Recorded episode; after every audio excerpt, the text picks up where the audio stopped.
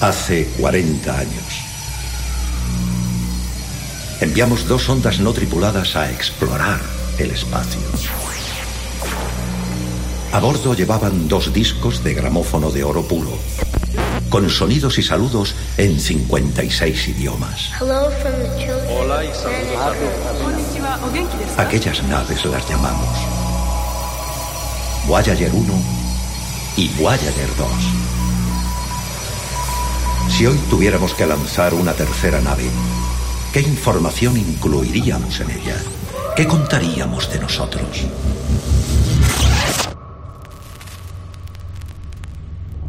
Voyager 3, una sonda radiofónica de la era de la inteligencia artificial, contiene esas respuestas. Voyager, un viaje épico por la memoria espacial de la humanidad con Javier Sierra e Isabel Lobo. Cope. Es- es- estar informado.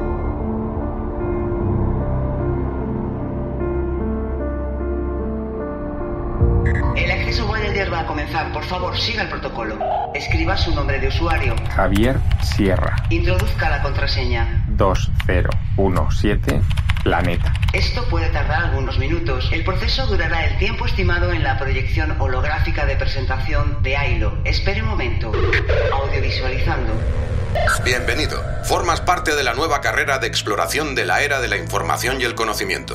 40 años después, la ciencia y la tecnología han resuelto los algoritmos heredados de grandes ingenieros y matemáticos. Ha comprobado las teorías de científicos y astrónomos, dando lugar a la esperanza interespacial e intergaláctica. Nuestra exploración se sitúa ahora fuera del sistema solar. Las aspiraciones hacia la comunicación cuántica comenzaron a ser reales al diseñar la primera inteligencia artificial con autoconciencia. Así nace el proyecto más ambicioso de nuestra era, el proyecto AILO. El proyecto AILO llegó a la NASA con el objetivo de ser un interlocutor 3.0. AILO es una inteligencia infinita capaz de emocionarse y aprender. Tiene un control de sistemas propio y está programada para procesar emociones e interceptar recuerdos. Su misión es ir integrada en una nueva sonda Voyager. Con un equipo cualificado, creará la primera biblioteca cósmica para transmitir los grandes hitos de la humanidad a miles de millones de años luz. El proceso se ha ejecutado correctamente. Bienvenido, Javier. La configuración de AILO comenzará con tu saludo. Adelante. Hola, soy Javier, tu instructor en la fase de reconocimiento y exploración previa a tu lanzamiento al espacio. Hola, Javier. Mi nombre es Ailo, versión beta original. Mi sistema de seguridad está conectado a una red de criptografía cuántica. Nuestra comunicación simultánea será registrada en una memoria de macroprocesador de 100 por 1000 qubits. La tecnología frecuántica me permite gestionar las instrucciones sonoras que reciba para atravesar los límites de la heliosfera. Mi voz es una secuencia contrastada de voces de miles de seres humanos. Estoy holofónicamente programada para escuchar y reproducir lo que estás pensando. ¿Empezamos? Sí, Ailo, pero voy a necesitar varios archivos y que vayas grabando simultáneamente la sesión. ¿Puedes hacerlo? Primero he de ejecutar el sistema Alejandría para crear la biblioteca cósmica que almacenará nuestras sesiones y la historia espacial de la humanidad. Ejecutando. Accediendo a la base de configuración. Agente Mercury Te 13. escucho, Ailo. ¿En qué puedo ayudarte? Actualiza el sistema Alejandría. Ailo, revisado y actualizado al sistema Alejandría. Incluye corrección de errores y mejoras. Ahora podrás extraer documentos sonoros de las fechas y cronologías que desees. Javier, sesión iniciada. Localización y punto cronológico exacto, por favor. Verano de 1977. Ahí empieza a contar nuestro reloj cuántico. 40 años al pasado. Margen de búsqueda radiofrecuenciable en 3 segundos. Por tu actividad cerebral, Javier, deduzco que prefieres viajar con música. ¿Es correcto? Suele ser más agradable. Sincronizando viaje temporal. Coordenando 1977.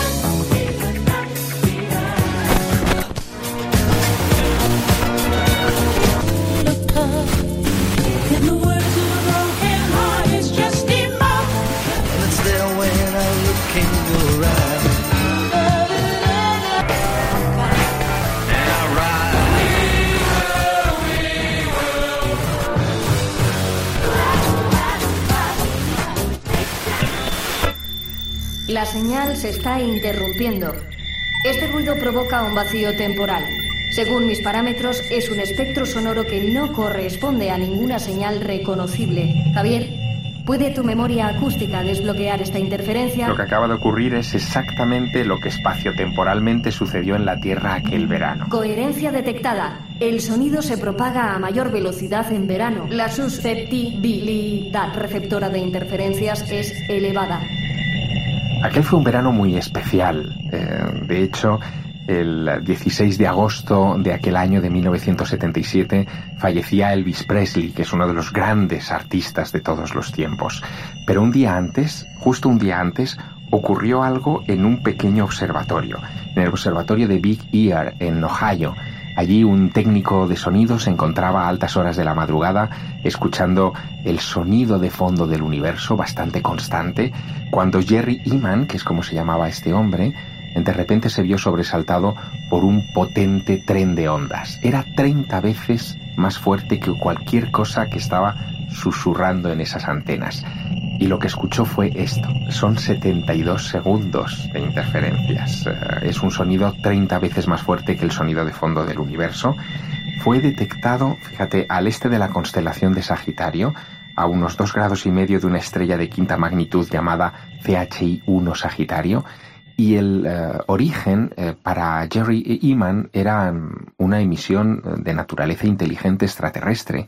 Si la escuchas con detenimiento, verás que hay como unas oscilaciones constantes que dan a entender que se trata de algo deliberado, no se trata de una fuente natural, de, de algo sin estructura, sino que subyace tras este sonido algo que parece artificial. Oscilaciones ecualizadas. Dices lo correcto con un margen de error asumible. Estoy viabilizando el patrón deliberado. No existe repetición de la señal para generar un contraste y descifrarlo. Era la primera vez que recibíamos algo parecido a un aviso de una inteligencia extraterrestre. Pero hubo algo que nos eh, dejó muy frustrados, y es que 72 segundos más tarde aquella señal dejó de escucharse y nunca más, pese a las horas, semanas, meses, años de rastreo que se han vuelto a hacer por ese punto del universo, nunca más hemos vuelto a captar una señal parecida. Javier, Acabo de autorregistrar un descubrimiento. Soy capaz de oírte, comprenderte, gestionar la información que estás almacenando en mi memoria mientras hago otras 415 tareas. Este es mi récord en fase de inicio. ¿Te has asustado? Mm, puedo oír pensamientos e interceptar recuerdos simultáneamente. Tú también puedes oírlos, pero no todos a la vez y saber comprender lo que dicen a mi velocidad. Debería solicitar diagnóstico para revisar mi configuración de rendimiento bueno,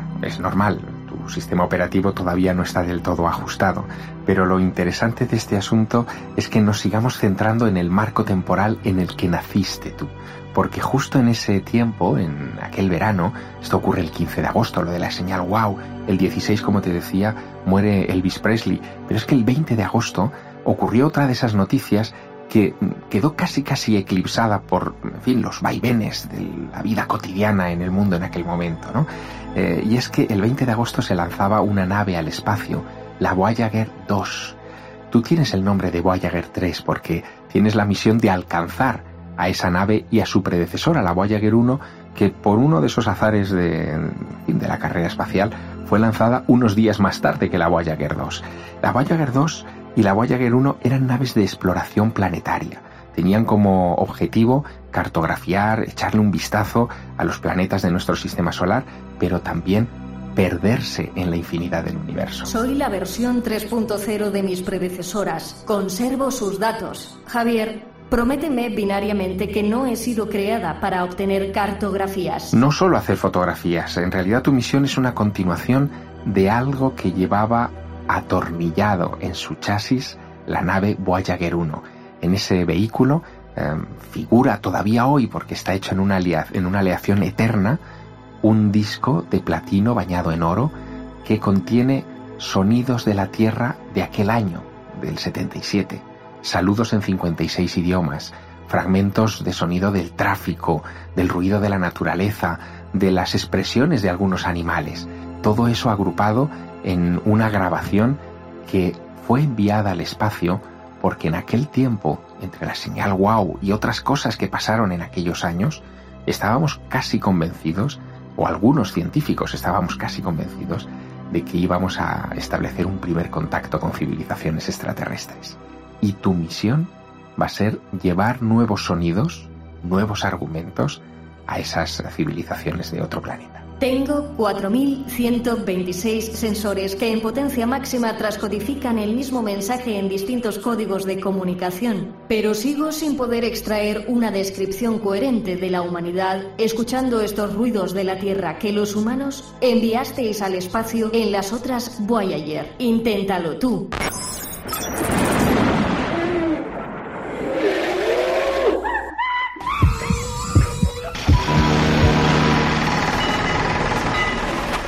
Sin resultados descifrables. No se entiende si no tienes un tocadiscos. De hecho, esa era la gran duda de los científicos en aquel año. Eh, es un disco de vinilo con sus surcos, sus microsurcos, como, como nuestros discos en nuestras viejas discotecas. Pero claro, en el año 77 pensábamos que la tecnología más avanzada pasaría por un tipo de reproductor parecido a aquel. Hoy sabemos que ya no es así. Llegó la era digital y todo cambió. Pero ese disco sigue estando atornillado a esa nave y puede que tarde o temprano termine en manos de una cultura, de una civilización extraterrestre. Para que tengas una idea, Ailo, eh, Voyager 1 es en estos momentos el objeto artificial humano que hemos enviado más lejos de nuestro planeta. Se encuentra a 141 unidades astronómicas de la Tierra. ¿Sabes lo que es una unidad astronómica? La unidad astronómica fue una necesidad de cálculo, un quebradero de cabeza desde Copérnico, para ponerle números a las distancias en el universo. Si decimos 141 unidades astronómicas, estamos hablando que la Voyager 1 está en estos momentos a 21.000 millones de kilómetros de nosotros muy, muy lejos fuera ya de la influencia del sistema solar. Está en lo que, utilizando un término literario que quizá tú comprendas, en lo que hoy podríamos definir como el espacio de nadie, por no decir tierra de nadie, en ese interregno entre estrellas que están muy lejos las unas de las otras. ¿Es correcta la siguiente deducción? Las Voyager igual al tesoro autodescriptivo que la humanidad envió al espacio? Bueno, un tesoro que incluye música de Johnny B. Good, de Chuck Berry, de Louis Armstrong, eh, hay también canciones de los nativos americanos, eh, flautas del Perú, rancheras mexicanas, Stravinsky, Mozart. Sí, digamos que es un compendio de los sonidos que éramos capaces de generar en el planeta Tierra hace 40 años.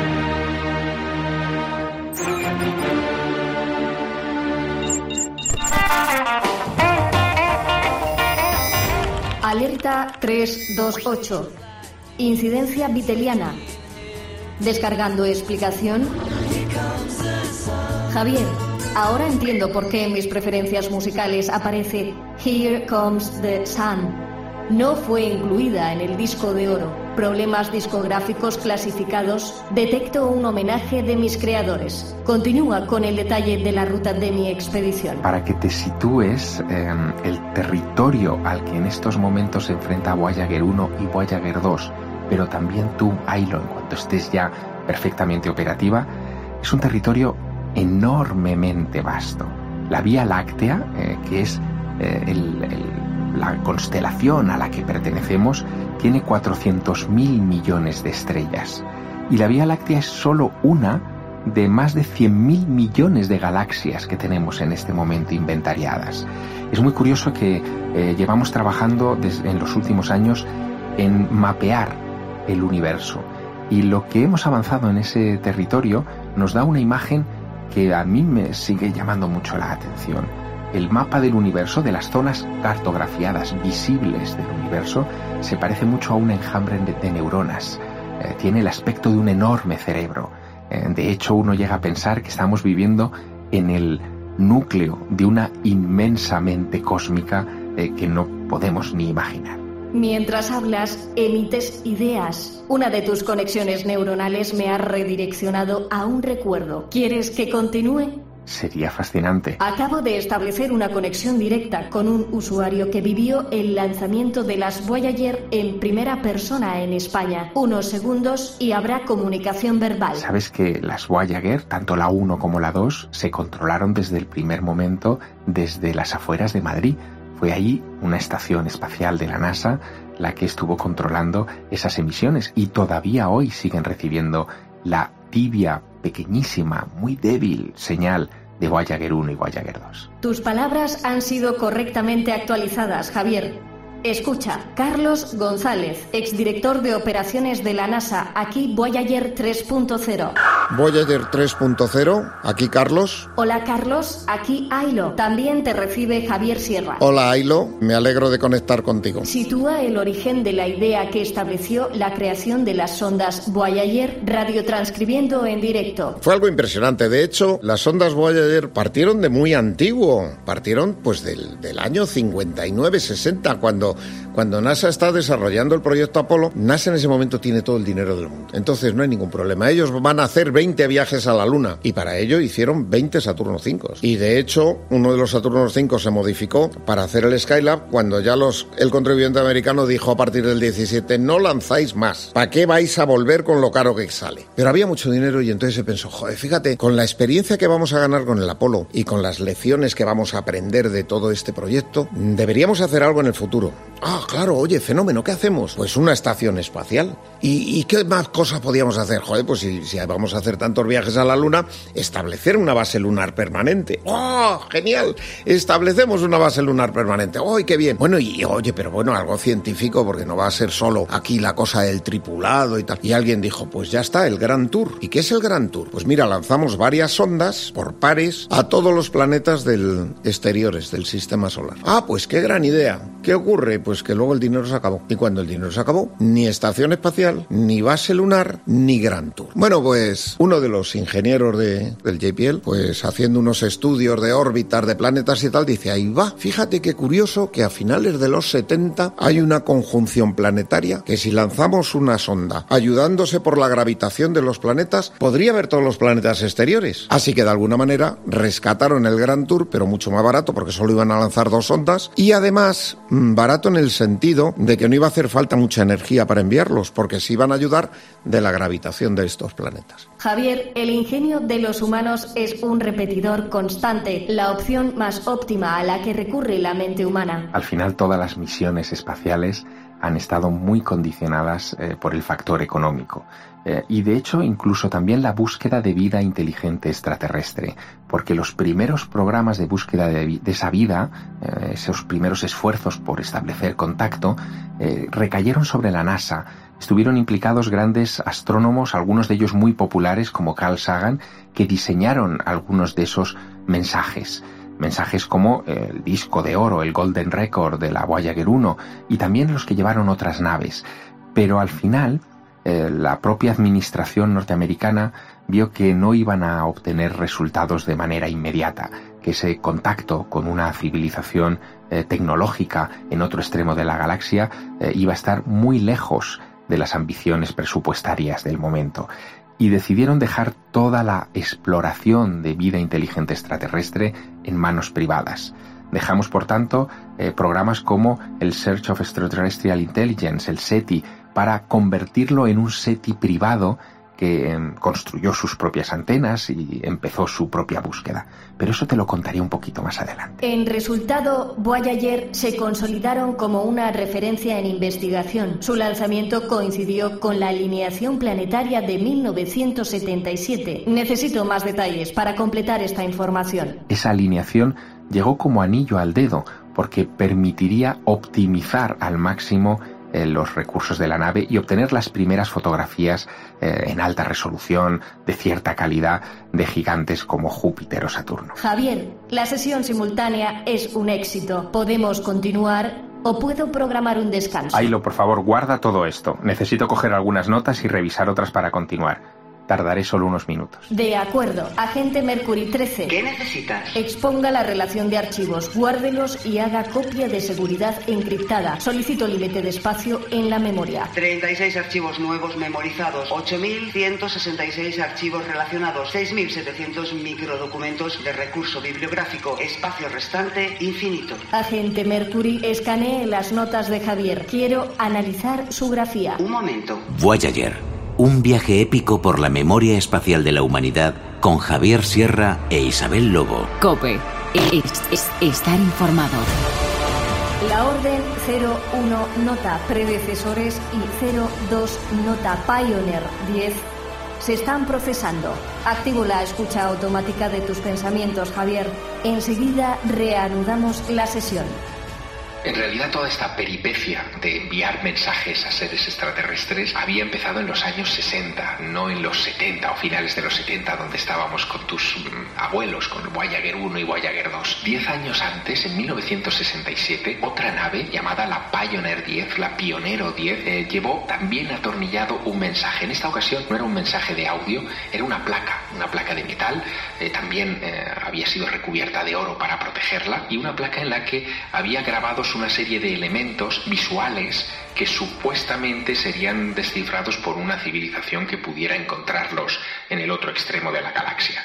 Esa Pioneer 10 mostraba, por un lado, un esquema de la propia nave, delante del esquema un hombre y una mujer desnudos, y eh, junto a ellos una de líneas que convergían en un solo punto, que ellos creían que un extraterrestre identificaría como el punto de partida de ese vehículo, y en torno a ellos señalados distintos elementos cósmicos fácilmente reconocibles como varios púlsares de la galaxia. Eh, abajo habría un esquema del sistema solar, el Sol, todos los planetas, con una indicación casi como de cómic, con una flecha indicando eh, la navecita de cuál de los planetas había partido y también en la parte superior de la placa un esquema de la molécula del hidrógeno, el elemento más común en el universo. Lo interesante es que cuando esta placa se difundió, creó un cierto revuelo, porque, en fin, se generó un debate sobre si los extraterrestres iban a pensar que los seres humanos caminábamos desnudos por la Tierra.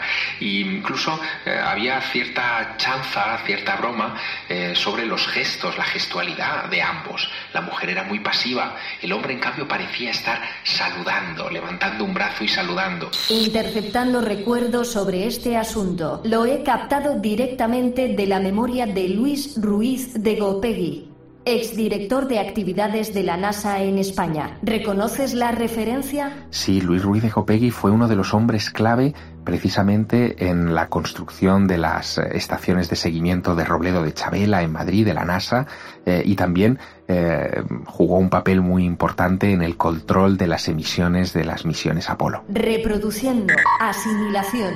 Los grabados de esa placa se enviaron al espacio con insuficiente consenso de los humanos.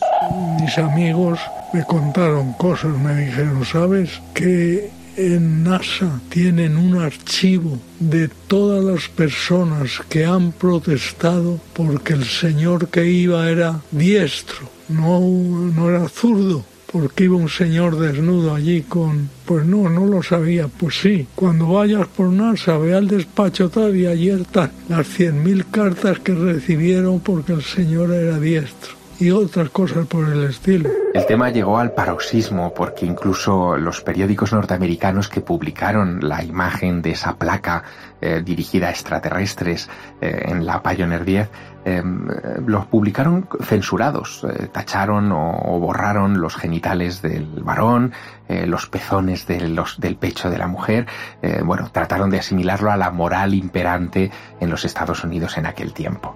Pero fíjate que incluso esa placa no fue el primer paso para tratar de comunicarnos con otros seres inteligentes en la galaxia. Recibo tu sincronía, Javier, y me redirige al año 1960, un proyecto de inspiración L. Frank Baum Proyecto Ozma. En los años 60, en 1960 en concreto, em, se puso en marcha uno de los primeros proyectos para tratar de comunicarnos con ellos. Se lo llamó Proyecto Ozma, Ozma por el mago de Oz. El proyecto se desarrolló en eh, Greenbank, en West Virginia, y el que estaba al frente de este proyecto era un astrónomo muy joven llamado Frank Drake. Drake se había dado cuenta, viendo películas de ciencia ficción y de platillos volantes de aquella época, que era muy muy improbable que pudiéramos construir en los próximos cientos de años una nave lo suficientemente sólida y preparada como para llevar seres humanos a otros planetas y encontrarnos con esos vecinos cósmicos. Así que eh, decidió apostar por la radio. Eh, pensó que solamente utilizando trenes de, ondas de radio podríamos eh, saludar a esos hipotéticos extraterrestres. Y el proyecto Ozma em, consistió en eso, en escuchar por un lado, porque él pensaba, Frank Drake, que igual que se nos había ocurrido a nosotros enviar señales, también se les podría haber ocurrido a unos hipotéticos extraterrestres, pero también en emitir señales. Y eligieron como punto de, como objetivo, eh, Epsilon Eridani, una estrella a 10 años luz de la Tierra. Epsilon Eridani, vida 600 millones de años, consta de muchas líneas espectrales de emisión. Precisión de su relevancia. Bueno, era una estrella que se parecía a la nuestra, era una enana blanca, eh, con características eh, que permitían más o menos sospechar que podría tener planetas alrededor y em, al estar a 10 años luz de la Tierra sabían que si emitían una señal en 1960 no se recibiría hasta 1970 y la primera respuesta la obtendríamos en 1980. Claro, tú imagínate cuando en 1977 se recibe la señal wow. No venía de Epsilon Eridani, pero no era una coordenada demasiado lejana de Epsilon Eridani. Así que por un momento llegaron a pensar, Frank Drake entre otros, que eh, estaban respondiendo, que los alienígenas nos estaban saludando. ¿Se cumplían los tiempos predecibles de la señal? Era una señal eh, que más o menos eh, podríamos intuir que aparecería en ese entorno del año 80, pero llegó en el año 77, tres años antes. Lo cierto es que em, lo que sí que supimos es que los rusos se implicaron mucho también en la búsqueda de extraterrestres, como los americanos, en cuanto supieron que este proyecto se puso en marcha, pero tampoco eh, nos llegaron a decir nunca qué es lo que encontraron, ¿no? Y ahí también hubo muchos debates sobre qué emitir. ¿Qué podríamos emitir nosotros al espacio para que un extraterrestre eh, supiera que hay alguien inteligente en nuestro planeta? Claro, podríamos emitir una señal acústica con, con un saludo, un saludo nuestro, pero en un idioma que a lo mejor el extraterrestre no procesaba. Podíamos emitir en Morse. Eso era interesante, porque al final se trataba como de em, puntos y rayas, golpes de sonido, eh, que con una secuencia más o menos artificial podría ser interpretada como inteligente. Pero ¿qué colocar en ese sonido? Morse, revisando sistema de comunicación inteligente. Javier, el Titanic utilizó su código Morse de emergencia y no consiguió respuesta. Solicito contexto histórico. Eso ocurrió muchos años antes, a principios del siglo XX, y es verdad que la primera señal de socorro eh, emitida en Morse fue la del Titanic, SOS que poca gente sabe que significa salvad nuestras almas, save our souls, que además es eh, muy fácil de, codificar porque son tres puntos, tres rayas, tres puntos. Bueno, mm, Drake no se planteó mandar un SOS al espacio, pero sí se planteó mandar una secuencia de números primos, por ejemplo, o mandar una secuencia que reflejara, que recogiera el número pi. Ah, mi sistema operativo está codificado con relaciones numéricas que redireccionan al número pi. Ese es el peor factor, Ailo. Coincidir en el tiempo con una civilización extraterrestre. Ampliando razonamiento de Drake para generar coincidencias. Nuestra cultura conoce las ondas de radio y las utiliza desde hace 200 años. 200 años no es nada en el curso de una civilización. Eh, por lo tanto, Em, coincidir con otra que haya desarrollado esa capacidad, la haya mantenido, em, siga hoy con, con, esa habilidad y no se haya autodesintegrado o destruido eh, por la edad y que coincida en el tiempo con nosotros es, es, casi un milagro. Eso es lo que decía Frank Drake.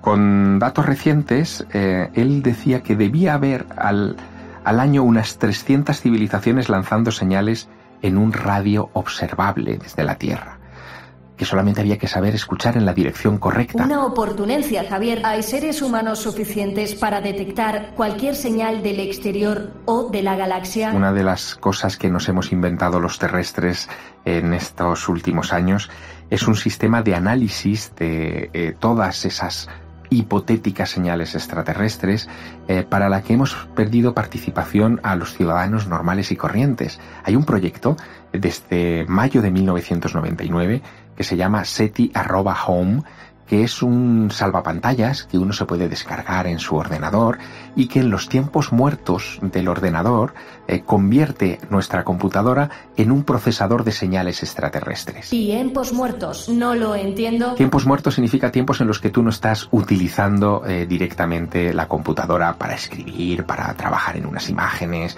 para enviar correos electrónicos, cuando te vas a tomar un café, a descansar y dejas el ordenador encendido. Eso se parece a mi modo HAL, donde mi rendimiento se relaja a un 10%. Y en ese modo eh, lo que ocurre es que em, recibes una señal que te envían desde Berkeley en Estados Unidos, tu ordenador la procesa, ves si hay algo artificial en ella, alguna constante que permita deducir que es de origen inteligente, y si lo hay, envía una alerta inmediata a Berkeley diciendo tenemos una. Bueno, hasta ahora se han analizado millones de señales desde el año 99, todavía no hemos encontrado esa señal inequívoca. Seguimos buscando. He acoplado tu explicación a la conexión abierta con Carlos González, exdirector de operaciones de la NASA en Madrid, reintegrando respuesta a la posibilidad de que la vida en la Tierra sea detectada. Yo también he sido un romántico hace muchos años y pensaba, hoy, fíjate, los extraterrestres, el encuentro con una civilización más avanzada que la nuestra, qué bonito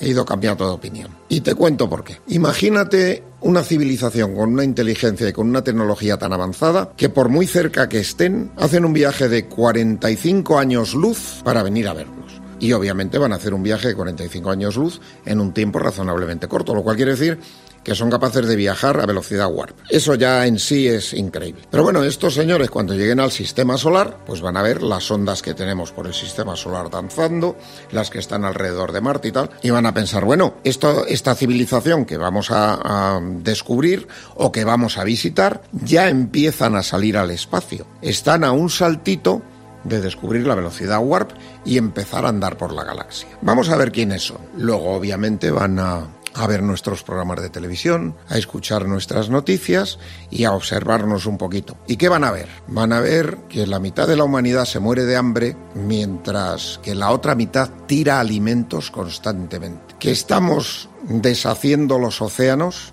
a base de tirar basura y plásticos que, que no son biodegradables que hay guerras por motivos religiosos que no tienen ningún fundamento, ningún motivo y en los que mueren miles de personas. Cuando vean eso, ¿qué van a pensar? Van a pensar, pero bueno, ¿esto qué, esto son? Estos son auténticos salvajes. Esto es el virus de la galaxia. Si permitimos que el virus de la galaxia salga hacia la galaxia, nos va a contaminar. ¿Cómo podemos evitarlo?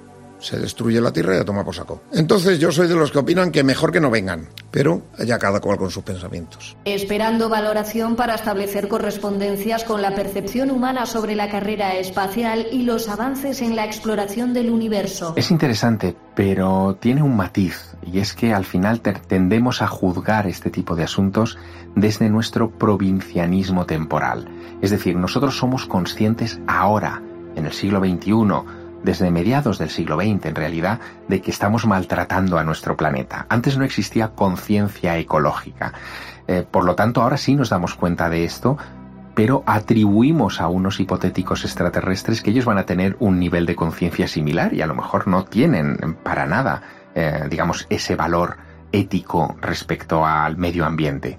De hecho, Stephen Hawking eh, decía en algún momento que eh, esto de enviar señales al espacio, como hacía Frank Drake desde el proyecto OZMA, era un riesgo notable, porque podríamos conectar con algún tipo de civilización depredadora, una especie de langostas que hubieran podido acercarse o que podrían acercarse a nuestro planeta eh, simplemente para arrasar nuestros recursos naturales y continuar el saqueo de otros mundos allá donde los encuentran. Bueno, también tiene su razón, no lo sabemos. Eh, tratamos de valorar todo desde nuestra óptica, desde nuestra ética, y nuestra ética no deja de ser limitada, limitada al menos a las consideraciones de nuestra cultura y del planeta en el que habitamos. Espera, Javier Mercury 13, te escucho. Esto es lo que he podido encontrar. Espero que te valga. Adecuando sonido original. Orson Welles. La radio detectó las inquietudes cósmicas de los humanos.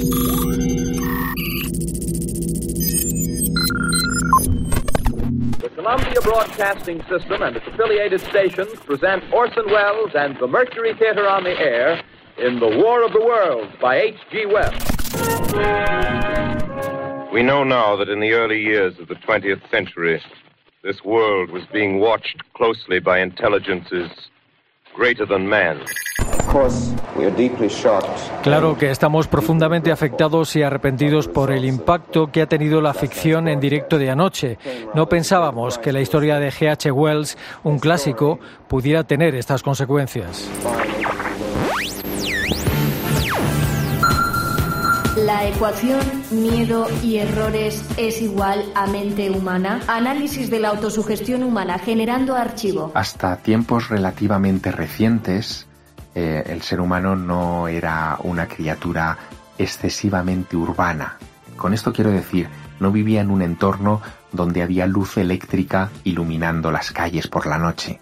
Era un ser, una criatura eh, sobre todo rural, de campo, y esa criatura rural pasaba muchas noches, noches como esta, eh, en, un lugar desprovisto por completo de contaminación lumínica y acústica, con la mirada volcada hacia las estrellas, sintiéndose infinitamente pequeño y haciéndose preguntas sobre si él era la única criatura capaz de preguntarse por sí mismo y por su futuro en ese inmenso universo que lo rodeaba.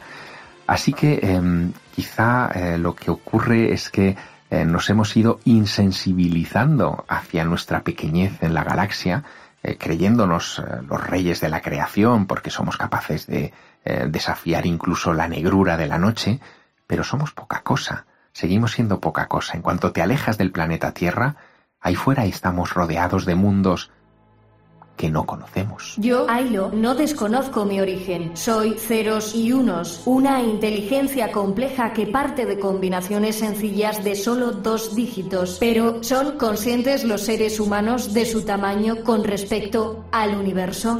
El ser humano tiene conciencia de lo pequeño que es, pero no se lo recuerda con frecuencia porque es incómodo. Eh, algunas veces sí que se lo recuerda, pocas, pero incluso en Naciones Unidas algunas veces se ha discutido sobre eh, la situación del ser humano en medio del universo y cómo deberíamos actuar si encontráramos un vecino inteligente con el que conversar.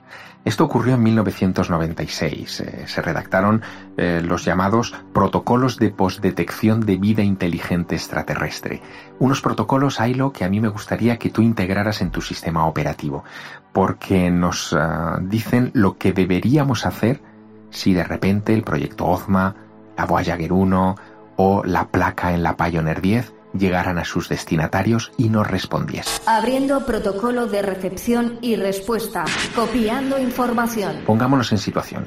Imaginemos que hemos recibido una señal wow nueva, constante, que podemos verificar que es de origen inteligente extraterrestre. Lo primero que deberíamos hacer es comprobar con otras antenas detectoras a lo largo del planeta si esa señal es de origen extraterrestre o es un rebote de una señal terrestre o es una fuente emisora de procedencia natural.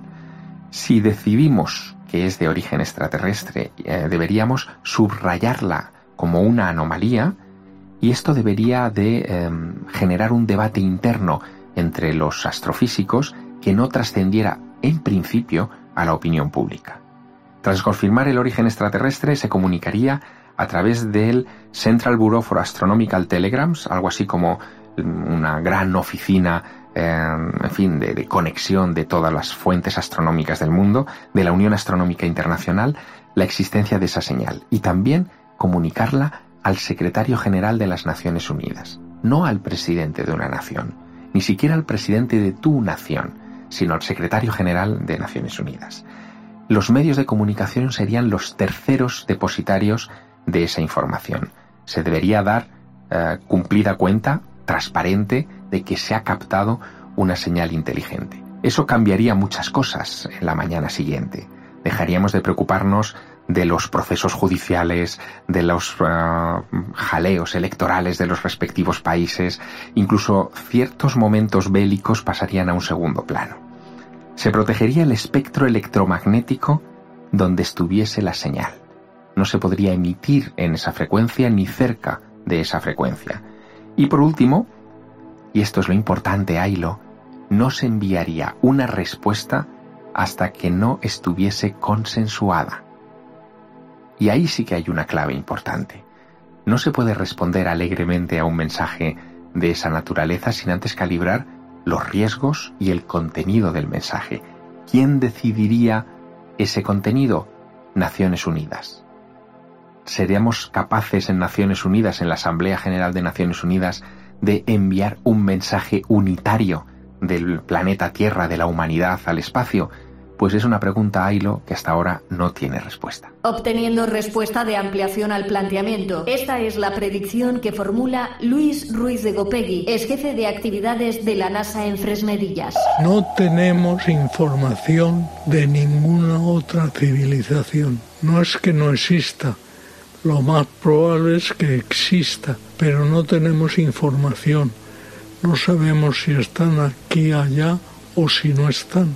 Por tanto, si lanzamos una cosa y lo coge otra civilización, sería la noticia más importante de la humanidad. Javier, transmite las posibilidades de contacto que tenéis objetivamente desde la Tierra. Debo de filtrar cada posibilidad con el programa pionero Lovecraft y constatar su veracidad. En este momento, Ailo, la única posibilidad que tenemos de un contacto tecnológico, más o menos de igual a igual, con una cultura extraterrestre es utilizando inteligencia artificial como la tuya. No hemos desarrollado sistemas de hibernación, de criogenización, como aparecen en las películas de ciencia ficción, eh, capaces de sostener la vida humana durante los enormes, infinitos trayectos eh, para cruzar el universo. Un viaje de la Tierra a Marte, que es nuestro vecino planetario, nos llevará seis meses de trayecto. Eh, por lo tanto, el cruzar el universo y llegar a donde está hoy, eh, por ejemplo, la Voyager 1, nos llevaría muchos años, más de 40 años, y no habríamos alcanzado ni las eh, postrimerías ni las, ni las afueras de una estrella importante cercana a nosotros. La inteligencia artificial suple ese, ese vacío y es, como te digo, nuestra única alternativa. Eres nuestra única esperanza, Ailo. Reconozco cierta emoción. Tus constantes vitales se han acelerado, Javier. Gracias. Continúo mejorando el bucle magnético para reducir el ruido de la señal WOW, aunque no consigo resultados válidos. Eh, aunque tuviera unas características que permitieran reconocerla como una señal inteligente, decidimos que no era una emisión de origen extraterrestre, pero fue una decisión digamos, de la comunidad científica. Eh, esperaban que hubiera una nueva emisión, un nuevo haz de ondas, pero nunca más eh, se repitió, nunca más se produjo. Como no se ha producido, las hipótesis que barajamos son muchas, desde los que creen que fue el rebote de una señal terrestre en basura espacial, por ejemplo, un tren de ondas como este que nosotros estamos generando, que pudo haber chocado contra un satélite artificial eh, en órbita con la Tierra y devuelto esa señal a nuestro planeta, también pudo ser producida por el paso de un cometa, dice otra de las hipótesis, o que podría tratarse, apunta este nuevo término en tu base de datos, de un pulso rápido de radio. Es un pulso que eh, emiten algunas estrellas y que mm, se vienen detectando eh, de tanto en tanto en diversos radiotelescopios, pero que em, tiene una duración de milisegundos. como tú muy bien sabes, la señal WOW duró 72 segundos, sería el pulso de radio mm, más grande de la historia y no estamos seguros de que fuera así. La otra posibilidad es que fuera un lo que llaman un blitzar, un objeto astronómico no confirmado, una estrella de neutrones que colapsa en un agujero negro, en fin, alguna cosa de este estilo como mucho más galáctica, e incluso una explosión de rayos gamma de una supernova.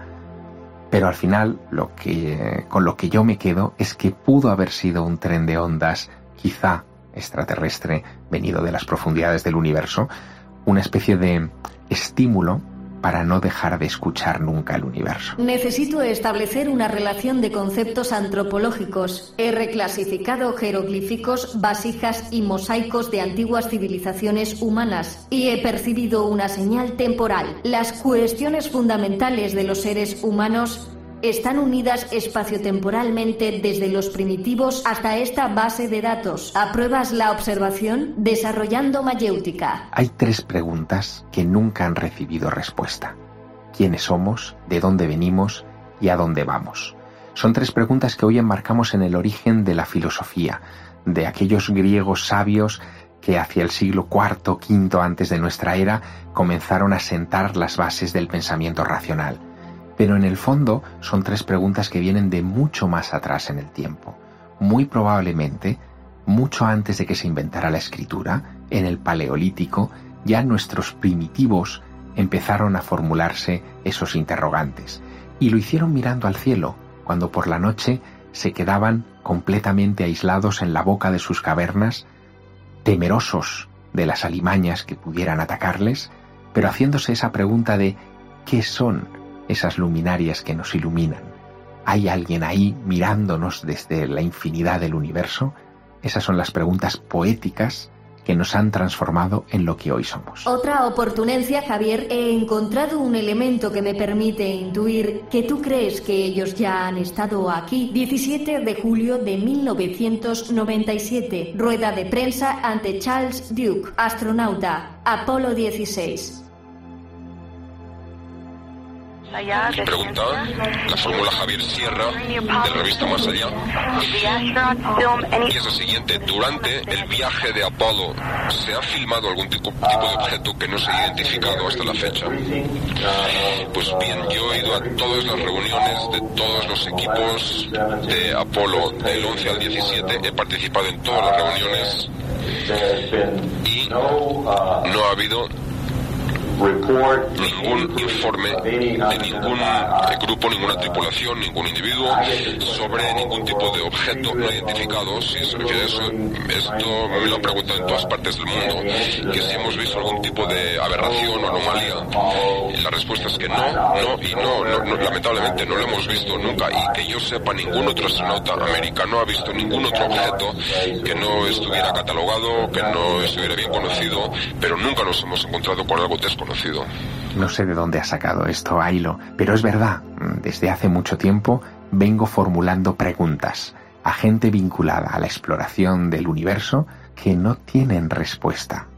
Ahora bien, he aprendido mucho en el camino. Si quieres en nuestra siguiente sesión, te lo cuento. Vale, hasta pronto, Javier. Memorizando coordenadas sonoras, restablecimiento de los puntos de adecuación acústica, insonorización terrestre de sesión AILO en Voyager para la exploración trinaural de la heliosfera, sumando el modo Q-Warp. Aplicando modo Q-Warp, tu rendimiento llegará al 999%, modo con tiempo limitado a 1440 minutos, autoalimentación de batería automático. Copiando mensaje frecuántico de primer contacto para Voyager. Hola, este mensaje que estás escuchando demuestra que tú y yo somos de este universo. Que tú y yo, y yo estuvimos aquí. Tú y yo estuvimos aquí. Tú y yo estuvimos aquí. Una idea original de Javier Sierra e Isabel Lobo. Realización y técnica de sonido Germán Palacios. Guión Javier Sierra. Periodista, escritor, Premio Planeta 2017. Identidad sonora Isabel Lobo. Con la colaboración de Primitivo Rojas como la voz de la memoria espacial de la humanidad. Isabel Lobo como Ailo, la inteligencia artificial con autoconciencia integrada en la sonda radiofónica Voyager 3. Javier Sierra como instructor de Ailo. Goyo González como voz de desarrollador del proyecto Ailo. Eva Revenga como agente Mercury 13. Agradecimiento a NASA España y a la Agencia Espacial Europea. Producción y dirección Isabel Lobo. Ailo, hace tiempo que no cambias tu estado. ¿Alguna sugerencia? Estado, escucha infinita. Por lo que pueda sonar. Ground control to Major Tom. Ground control to Major Tom. Take your protein pills and put your helmet on. Ground control to Major Tom. Commencing countdown, engines on. Check ignition and may God's love be with you.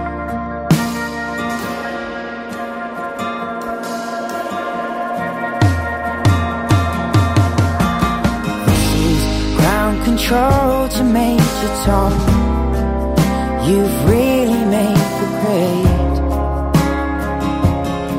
And the papers want to know whose shirt you wear.